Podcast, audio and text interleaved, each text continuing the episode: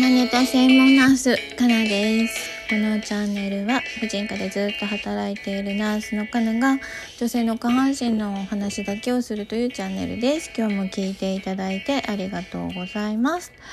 えっと質問いただきました。ありがとうございます、えー、看護学生さんからです。子供がね好きっていうことなんですけど婦人科と小児科どちらをおすすめですか？というような内容の質問でした。えー、っとですねまず婦人科に関しては産婦人科に関してはあの新生児ちゃんがいるから子供好きな人は働きたいなと思うんだと思うんですけど、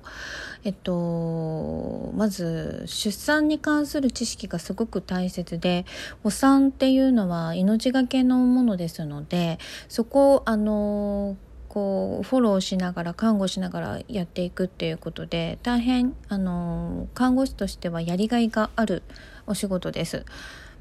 新生児ちゃんも、わあ、可愛いっていう風にもちろん見ているわけではなくて、ちゃんと生まれた時に、あの、いろいろこう観察したりとかお世話をしたりしていって、ねであと毎日あの血液検査があったりお風呂に入れたりとかもう本当にいろいろ医療的なこともやらなければならないので仕事としてはあの子供と楽しくっていう感じでは全然ないです。小児科に関してはカナは働いたことはないんですけれど、えっと、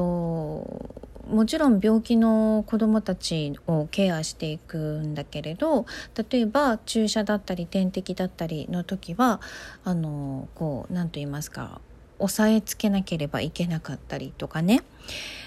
泣いて嫌がる治療もあるけれどそれをこう結構頑張って力ずくであのやらなければ抑えたりしなければならない。それはもちろん治すためなんだけどそういうシーンが多々あったりします。それと小児科ですとやはりあの点滴とかをまあナースがやることがほとんどだと思うんですけどちっちゃな体に細い血管でしかも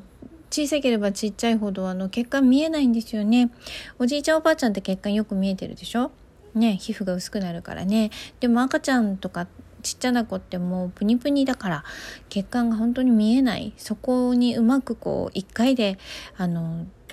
点滴刺さなきゃいけないとかあと暴れ回る動き回る子たちにやらなきゃいけないとかっていう苦労はねやっぱりあると思います。でちなみにかなは小児科は無理かな。うーん。子供は大好きなんだけどそう。あのやっぱりかわいそうだなって思ってしまううんそういうとこが私あるのでちょっと無理かな。今かの話したのはもう本当に専門のクリニックの感じの話ね。で大学病院とか大きなところ総合病院の中でいろんな科を回るっていうことは最初はすごく勉強になると思います。あの卒業してすぐは大きい病院に入られたらいいんじゃないですか？でそうするとあのいろんな科を回ります。もう多分本当にあちこち回れると思うのでそうするとその中からあのすごいやりがいを見出せる科が見つかると思います。そうなった時にあのまた違う病院に